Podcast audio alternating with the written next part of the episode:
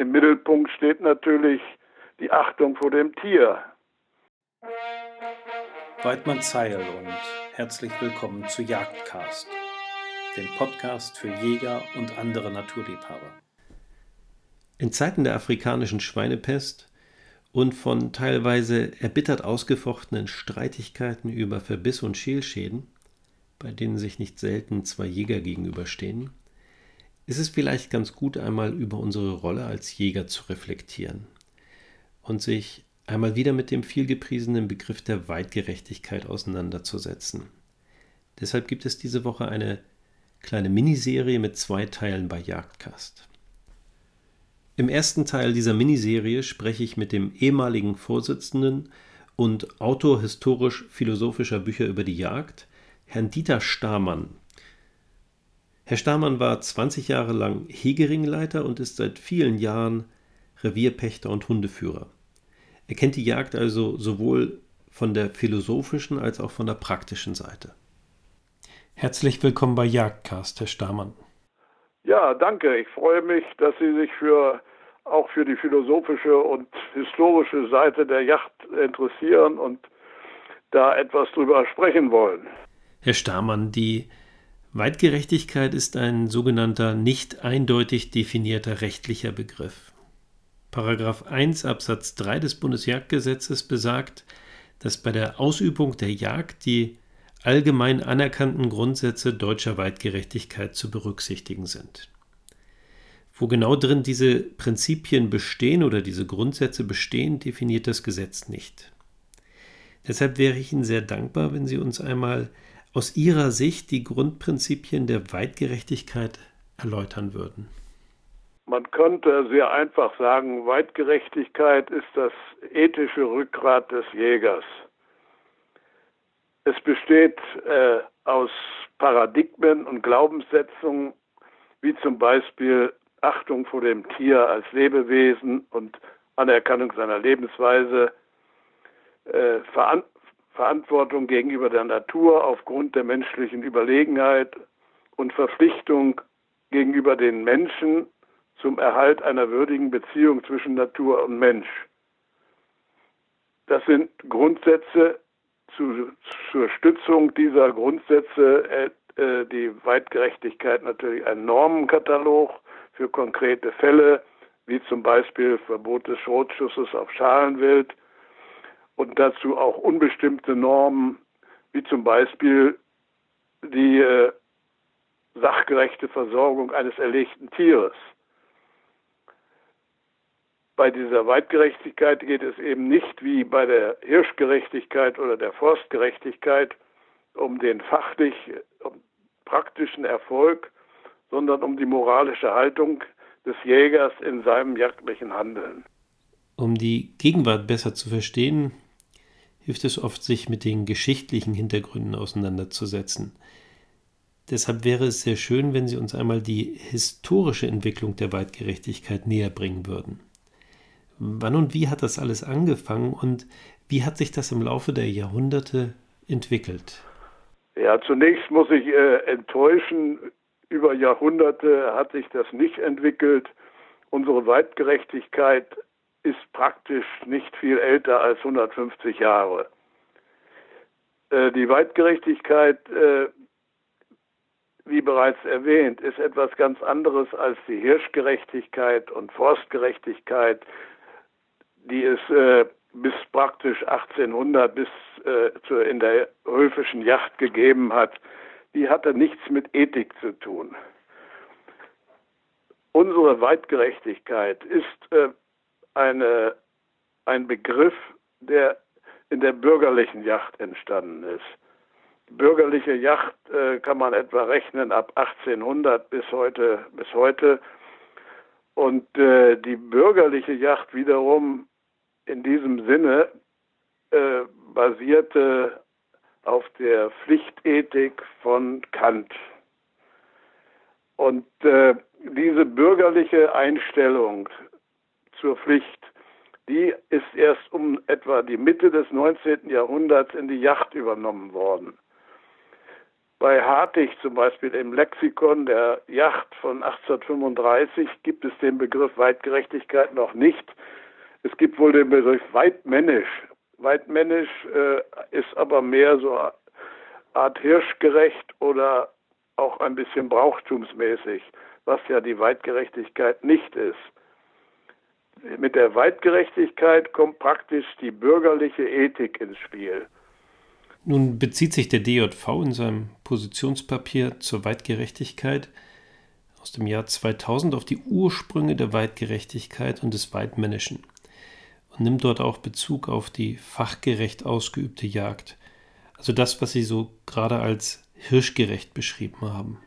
Das ist eigentlich nur ein historischer Bezug. Sicherlich ist die äh, fachliche, äh, das fachliche Können wie eben in der Hirschgerechtigkeit angesprochen wird, ist ein selbstverständlicher Teil der Weitgerechtigkeit. Man, das gehört eben auch zu den bürgerlichen Dingen. Man tut äh, nicht etwas, wo man, was man nicht kann. Man bemüht sich, das richtig zu machen. Das ist natürlich äh, auch weitgerecht. Aber im Grunde ist das äh, Charakteristische unserer Weitgerechtigkeit ist der ethische Bezug. Und äh, diese Pflichtethik wiederum, wie gesagt, äh, ist von Immanuel Kant übernommen worden. Es ist auch heute eben das Problem, dass diese Pflichtethik nicht mehr so verstanden wird, wie sie im 19. Jahrhundert verstanden wurde oder auch noch im 20. Jahrhundert. Wir haben heute das Problem, dass äh, wir sehr viel Einfluss äh, global haben, vor allen Dingen aus dem angelsächsischen Raum, philosophisch mit dem Utilitarismus und dem Pragmatismus. Das heißt, äh, das sind reine Interessenphilosophien. Das Wahre oder Richtige ist das, was äh, funktioniert und so weiter. Und äh, damit äh, geht man praktisch gegen die eigentliche Weitgerechtigkeit mit ihrem mit ihrer Pflichtethik. Hm. Das klingt für mich, als ob wir Gefahr laufen, uns immer weiter vom Grundgedanken der Weitgerechtigkeit zu entfernen. Was sollten wir uns als Jäger denn wieder vermehrt ins Bewusstsein rufen, um diesem Trend entgegenzuwirken? Wir sollten erstmal überhaupt uns klar werden, was wir unter Weitgerechtigkeit verstehen, nämlich eben diese ethische Seite.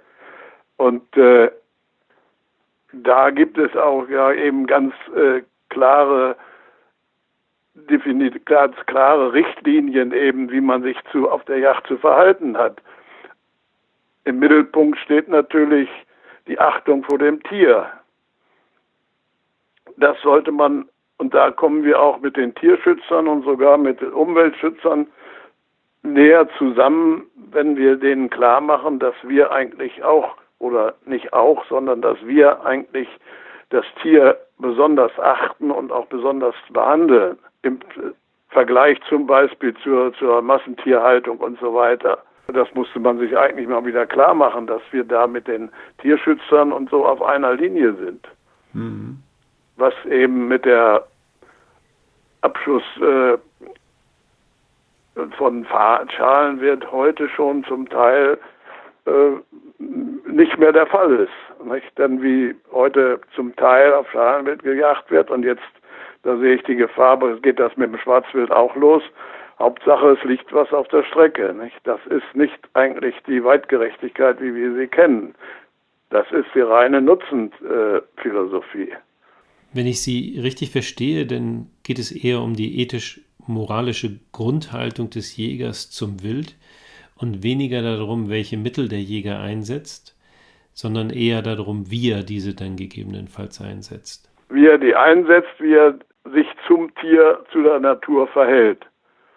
Es ist äh, zum Beispiel auch der nächste Punkt äh, eine, die Verpflichtung zu einer fachgerechten Nachsuche auf angeschossenes Wild das so etwas muss selbstverständlich sein und sowas muss ein Jäger weitgerecht verinnerlicht haben, dass es einfach nicht angeht, dass man sagt, ach Gott, wir haben keine Zeit mehr oder es hm, ist schon so dunkel und ach komm, das war doch vorbei und Das habe ich ja als Hundeführer, Sie sind ja auch Hundeführer, habe ich gelesen, oft genug erlebt, dass sie sagen, nee, komm, hat keine Zeit, lass den, der Hase war sowieso vorbei. Nein, das, das darf man nicht zulassen. Das ist äh, genau eben so ein Pflichtgefühl, dass man sagt, jetzt darf ich nicht schießen, es ist zu dunkel oder zu schlechte Luft oder zu weit. Äh, wie man, wenn man das geschossen hat und es ist nicht klar, dann auch verantwortlich ist für seinen Schuss und dass auch, auch diese Nachsuche erfolgen muss, auch wenn die Zeit nicht mehr dafür da ist, dann muss sie sich eben genommen werden. Das ist äh, eigentlich meine ich eine Grunderziehung auch für unsere Jäger ganz wichtig. Dann sollen sie lieber auf den Schuss verzichten, wenn es äh, schwierig ist, aber wenn sie schon geschossen haben und so, dann müssen sie auch zu ihrem Schuss stehen und die Nachsuche durchzuziehen. Ja, da haben Sie recht. Das ist mit Sicherheit ein ganz wichtiger Aspekt der Weitgerechtigkeit, aber natürlich nur einer von vielen, wie Sie sehr anschaulich dargelegt haben. Vielen herzlichen Dank dafür.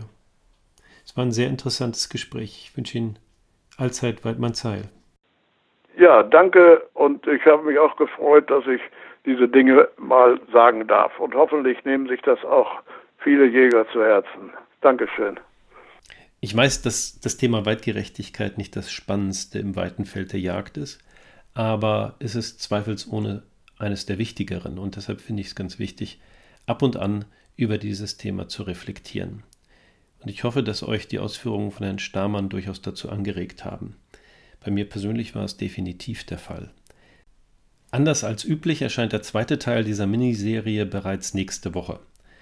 In diesem Teil spreche ich dann mit Seben Ayes über seine Sichtweise auf die Jagd, die ganz maßgeblich von den vielen tausend Nachsuchen geprägt ist, die er zusammen mit seinen hannoverschen Schweißhunden im Laufe der Jahre durchgeführt hat. Ich hoffe, dass ihr dann wieder dabei seid und wünsche euch bis dahin alles Gute und vor allem Weidmanns Zeit.